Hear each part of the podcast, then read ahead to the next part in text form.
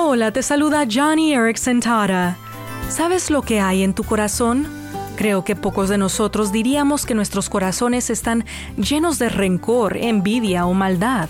Pero, ¿qué tan seguro te sientes de tu amor, fidelidad y obediencia a Dios?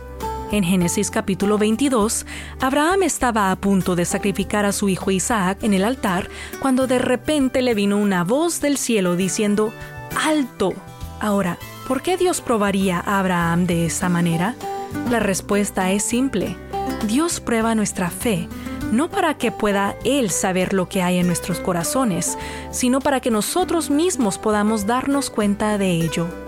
Así que hoy, da la bienvenida a cualquier prueba que se te presente, porque es tu oportunidad para que reconozcas la profundidad de tu amor por Jesús, quien sacrificó su vida por ti